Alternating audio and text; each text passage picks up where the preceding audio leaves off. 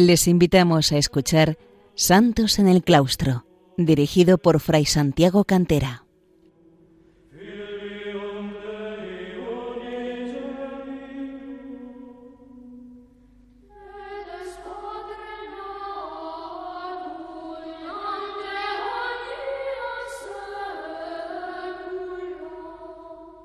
Queridos oyentes de Radio María, empiezo hoy mis colaboraciones en este programa Santos en el Claustro, en el que intentamos acercar a nuestro tiempo el ejemplo de tantos hombres y mujeres que a lo largo de los siglos han servido a Dios en el silencio y alejamiento de sus, monasterios.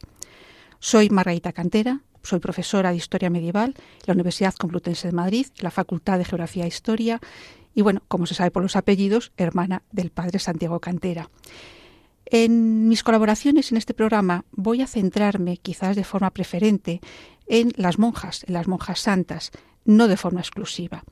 Y quizás en alguna ocasión tampoco observe eh, tajantemente el orden cronológico. Mi primera colaboración se quiere centrar en una monja, una monja que tuvo un notable atractivo en el sentimiento popular, al menos en muchos momentos de la historia, y de la que sin embargo apenas tenemos noticias es Santa Escolástica, la hermana de San Benito, conocido como el padre del monacato occidental. Con ello quiero también resaltar la trascendencia de tantas mujeres que a lo largo de los siglos han consagrado de diversas maneras al servicio de Dios y por amor a Dios a los hombres, con cuatro manifestaciones principales la vida contemplativa, la docente, la misionera y el ejercicio de la caridad. Y para entender esta figura, e incluso el propio monacato femenino, debemos antes hacer unas ciertas consideraciones sobre su origen y recordar que si en los primeros momentos de la Edad Media fue notable el predominio del monacato masculino, desde los últimos siglos del periodo medieval se produjo un considerable aumento de los cenobios femeninos, adquiriendo desde entonces un carácter quizás predominante, al menos en el número de monasterios y por la diversidad y abundancia de órdenes femeninas.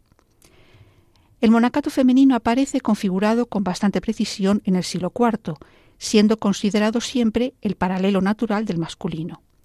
San Antonio Abad, como se nos ha narrado en un programa anterior, cuando decidió apartarse del mundo y consagrarse a la oración y vida eremítica, confió su hermana a unas vírgenes para que la formaran en la virginidad. Y San Bacomio hizo construir en Tabanisi una celda para su hermana María, que es el origen de uno de los tres monasterios femeninos integrantes de ese gran conjunto monástico. Hay que destacar que hubo siempre una plena equiparación en la estima espiritual de los monjes de uno y otro sexo, como refleja a lo largo del tiempo el afán de fundar monasterios femeninos por parte de miembros de la nobleza, para asegurarse sus oraciones. Es decir, esos nobles no sólo buscaban acomodar en un cenobio a alguna de sus hijas no destinada al matrimonio, como se dice habitualmente, pues siendo cierto esto en muchas ocasiones, no lo es menos esa demanda de intercesión ante la majestad divina. Los primeros testimonios sobre el monacato femenino nos hablan de vírgenes y no de monjas o eremitas, lo que puede explicarse por dos motivos. En primer lugar, porque el celibato es una de las notas más definitorias del ascetismo monástico, tanto en el caso de los hombres como en el de las mujeres. Y en segundo, por el carácter, podríamos decir, hogareño o doméstico de la consagración femenina en muchos momentos de la historia. Vivían como vírgenes o viudas consagradas en sus propias casas, casas que se convertían en una especie de monasterio doméstico. Y esta forma de vida consagrada, propia de los primeros tiempos de la vida de la Iglesia, revivió de nuevo y con fuerza en los siglos finales de la Edad Media, dando origen a las conocidas como beguinas. De este modo, ya en los primeros concilios de Toledo, celebrados en la España visigoda, se habla de vírgenes consagradas a Dios mediante voto, cuya ruptura era severamente castigada. Un voto que se reflejaba en el velo que el obispo entregaba como distintivo externo de su consagración. Este acto, estaba, este acto estaba muy cargado de simbolismo y conlleva otra nota propia del monacato femenino en estos momentos y casi podríamos decir en muchas etapas de su existencia se encontraba bajo la protección o tutela de un obispo o de un clérigo, con mucha frecuencia un monje o una comunidad monástica masculina, que se encargaba tanto de la dirección espiritual de las monjas como de la administración temporal de sus bienes. Esta forma de vida consagrada se mantendrá durante toda la Edad Media, de modo que en ocasiones es difícil distinguir a las verdaderas monjas de aquellas otras mujeres que mediante alguna fórmula de consagración religiosa vivían en sus propias casas en castidad. Con el tiempo a estas últimas se las denominó deobotas, deodicatas, es decir, dedicadas a Dios, doncellas, siervas de Dios, siervas de Cristo, confesas y otras palabras semejantes, que, por otra parte, también designaban a las verdaderas monjas. Y de ahí esa confusión y la dificultad que tenemos en muchas ocasiones de diferenciar una y otra condiciones. También empezó a ser cada vez más frecuente que algunas mujeres vivieran junto a monasterios masculinos o junto a una iglesia como reclusas o emparedadas. Aisladas en una pequeña estancia cuya puerta estaba tapiada y con una única ventana para comunicarse con el exterior, recibir los alimentos y poder asistir a la misa y a los oficios religiosos y al mismo tiempo vemos también plenamente constituidos los monasterios femeninos, y se redactarán pronto algunos escritos para regular la forma de vida que debían seguir en ellos. Uno de los rasgos que define los monasterios femeninos de forma particular en la Edad Media es que, como afirma un historiador de la vida monástica, la humanidad y la dulzura se refugiaban en el fondo de los claustros y además en ellos se desarrolló una intensa actividad cultural y literaria pareja e incluso a veces superior a la mantenida en los cenobios masculinos. Y tras este preámbulo volvemos nuestra mirada a Santa Escolástica, de la que solo disponemos de las escasas noticias que San Gregorio da en los capítulos 33 y 34 del segundo libro de los Diálogos, un libro que puede ser considerado, por otra parte, como un verdadero tratado sobre la santidad. Y hay que señalar que solo habla de ella al hacerlo de San Benito, que es el centro de su interés. Ante esa pobreza de noticias, y como fue muy frecuente en la Edad Media con otros santos, su vida se fue adornando con ciertos elementos legendarios, enriqueciendo la imagen sencilla e intensa de la santa. Por su parte, San Gregorio es escueto, es muy escueto, pero es que él no pretendía describir la vida completa de la santa, sino la de su hermano y por ello solo nos narra un episodio de su vida, cargado al tiempo de un fuerte simbolismo y enseñanzas espirituales. La vida de los hermanos es paralela en muchos sentidos, incluso en las fechas de nacimiento y muerte, al menos las que la tradición ha fijado para Santa Escolástica. Nacieron en la localidad de Nursia, en el centro de Italia, el año 480. Por esa coincidencia en el año, la tradición medieval afirma que eran gemelos y que ya en el vientre de su madre cantaban salmos una forma piadosa de resaltar su profunda vocación religiosa desde la más tierna infancia. Realmente no sabemos el año del nacimiento de Escolástica por fuentes fiables, y por tanto no podemos asegurar que fuesen gemelos, pero si no lo fueron de nacimiento, sí lo fueron de espíritu y de sentimiento de amor a Dios. Quizás es también conveniente marcar históricamente la vida de nuestros santos hermanos, como en cierto modo ya se hizo al hablar de San Benito. Cuando los dos nacieron, acababa de desaparecer el Imperio Romano de Occidente el año 476. Poco después se estableció en su Italia natal el reino germano de los ostrogodos, un reino de vida corta, ya que su desaparición coincide prácticamente con la muerte de los hermanos que se produjo el año 547. Es decir, nos encontramos en el momento de tránsito del mundo antiguo al mundo plenamente medieval. De Santa Escolástica nos dice San Gregorio que fue consagrada a Dios desde niña. La denomina Sanctimonialis Femina, es decir, mujer consagrada. Aunque este nombre no tendría forzosamente que hablar de una verdadera monja, este carácter sí se deduce del hecho de tener, como dice el Santo Papa Gregorio, su propia celda, un término que en la época se identifica con monasterio. También sabemos, por San Gregorio, que los dos hermanos vivían cerca en este momento en que San Benito ya moraba en su fundación de Montecassino. Para que Santa Escolástica pudiera residir cerca de esta abadía, tenía que hacerlo en un monasterio femenino situado en sus cercanías, pues se trata de un lugar suficientemente apartado para ser una residencia habitual que no fuese monástica. Una vez más, la tradición ha intentado suplir la falta de información sobre el lugar exacto donde estaría este cenobio femenino, y se ha adjudicado al lugar de Plumbariola, efectivamente cercano a la abadía de Montecassino. Esta localización, sin embargo, algunos historiadores no la consideran segura, e incluso la consideran más bien imposible. En todo caso, el emplazamiento del monasterio Santa Escolástica cerca del Monte Casino, pero a los pies del monte, también esconde un simbolismo espiritual. La humildad de la santa, que se detuvo en las faldas de la montaña, en cuya cumbre había establecido su residencia su hermano y sus monjes.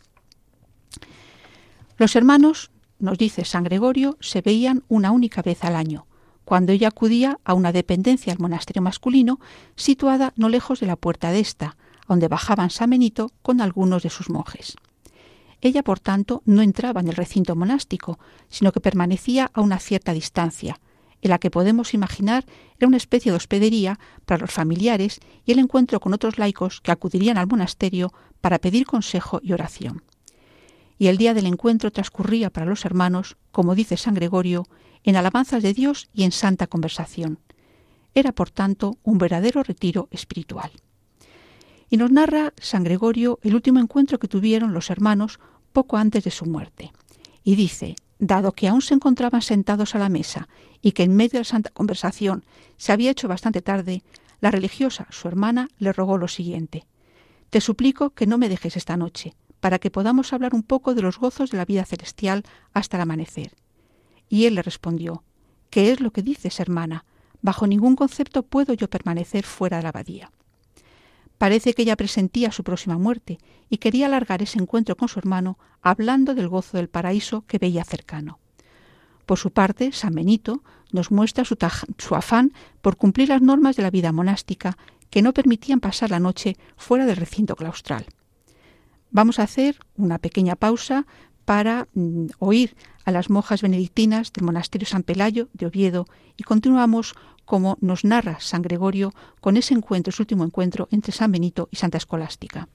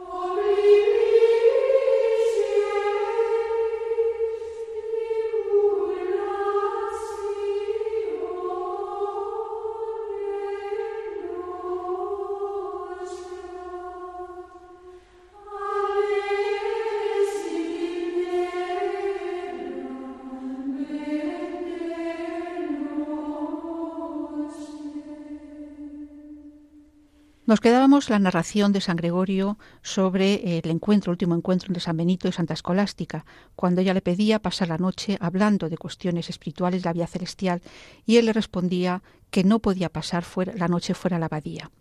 Una tajante respuesta que no coartó a su hermana, quien, nos dice San Gregorio, al oír las palabras de su hermano, negándose a su ruego, puso las manos sobre la mesa, entrelazando los dedos, e inclinó la cabeza sobre ellas para rezar al Señor Todopoderoso.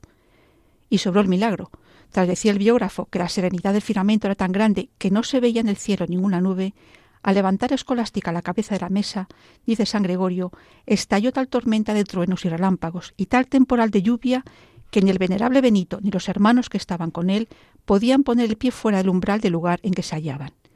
Y es que la religiosa, al inclinar la cabeza sobre las manos, había derramado sobre la mesa torrentes de lágrimas, y por medio de ellos, disipando la serenidad del cielo, había atraído la lluvia.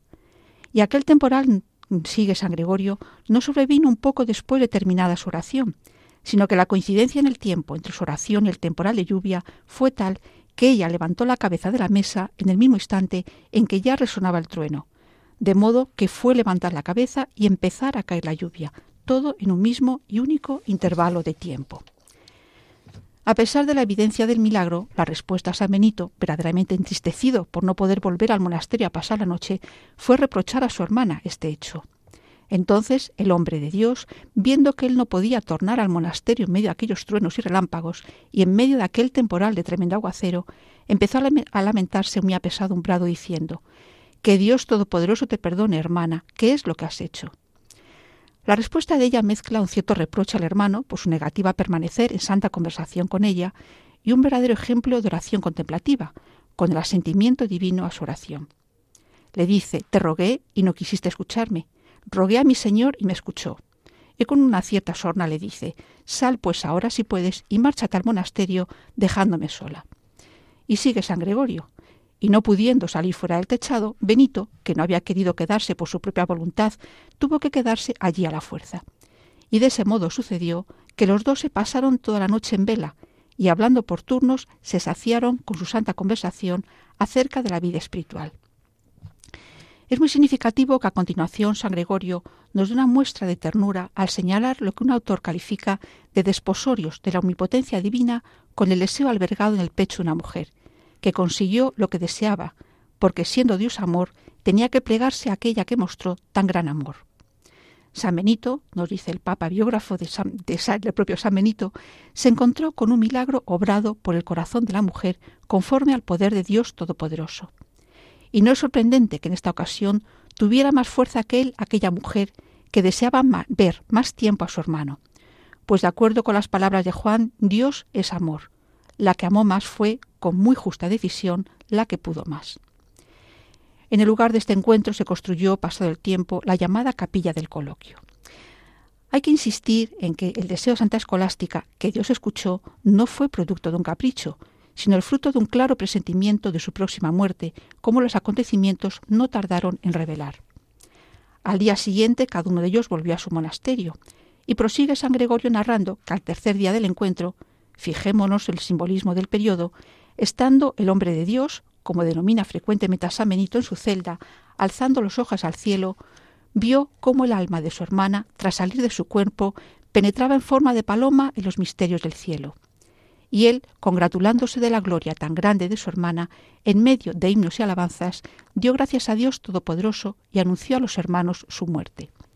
Y ordenó a sus monjes que fuesen a buscar el cuerpo de su hermana para sepultarlo en la misma tumba que tenía preparada para él, de manera que también en los huesos humillados de ambos se reflejara la unidad espiritual que en ellos, que en su vida se había ligado. Y así sucedió que ni siquiera la sepultura pudo separar los cuerpos de aquellos dos hermanos, cuyo espíritu siempre había sido uno solo en Dios. Solo cuarenta días después fallecía San Benito. Tan breve narración acerca de Santa Escolástica y su fraterna relación con San Benito está cargada de fuerza y enseñanzas también para nuestros días. En primer lugar, cómo los santos buscan mantener en todo momento la presencia de Dios en sus vidas, y hasta en las cuestiones más pequeñas y cotidianas se refleja su santidad. Su espíritu solo encuentra la paz en Dios. En segundo lugar, la fuerza de la oración, como refleja la confianza de Santa Escolástica en ella. Reza, confía y espera, decía el Padre Pío. Oración confiada y abandonarse en, manos de Dios, que en momento oportuno responderá a la llamada del alma que ama y confía. En tercer lugar, y como se narró también respecto a los padres del desierto, los santos tienen un cierto dominio sobre las fuerzas de la naturaleza, otorgado por Dios, por supuesto, como reflejo también de la armonía del paraíso perdida por el pecado del hombre. Pero también podemos encontrar otra enseñanza más.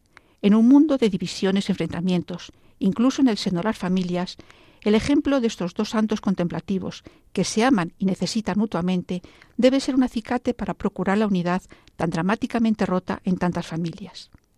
Y por supuesto, no olvidarnos de que Santa Escolástica es, por razones en las que no hay que insistir, una buena intercesora para conseguir la lluvia, que a menudo nos, que a menudo nos falta, pero también contra los destrozos provocados por las tormentas.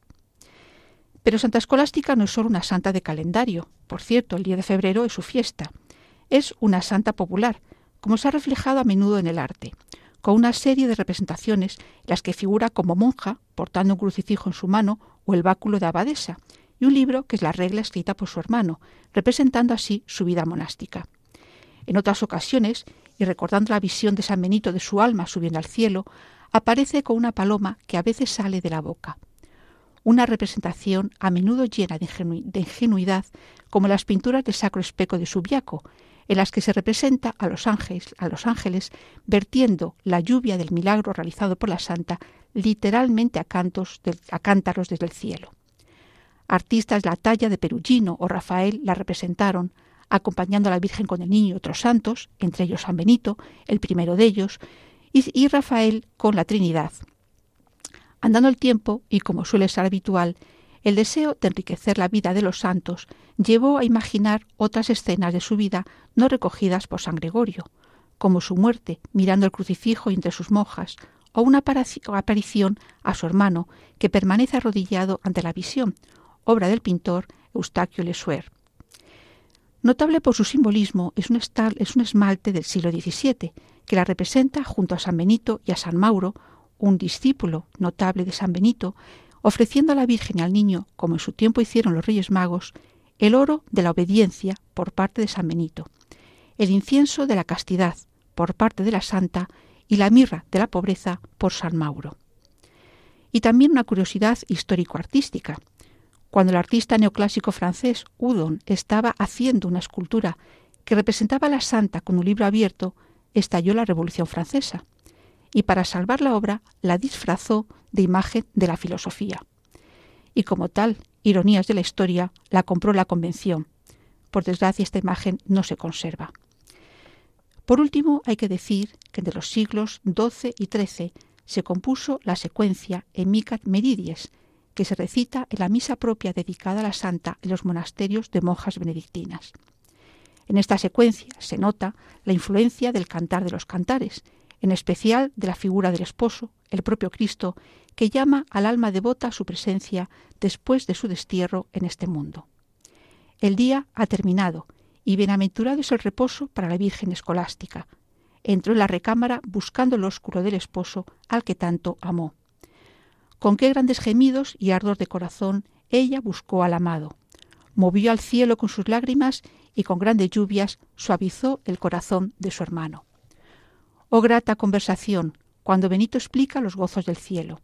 Ardiendo en santo anhelo y ante los gemidos del corazón, oh Virgen, se levanta el esposo. Ven hermosísima y amadísima esposa, ven y serás coronada.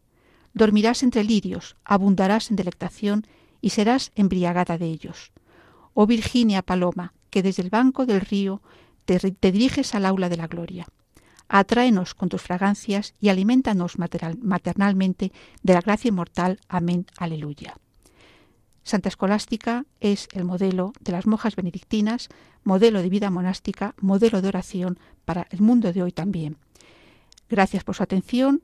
Termina este programa recordando que pueden oír los programas pasados en el podcast y que pueden ponerse en contacto con, eh, con el programa por medio del correo electrónico santos en el claustro arroba Repito, santos Hasta un próximo programa. Un saludo.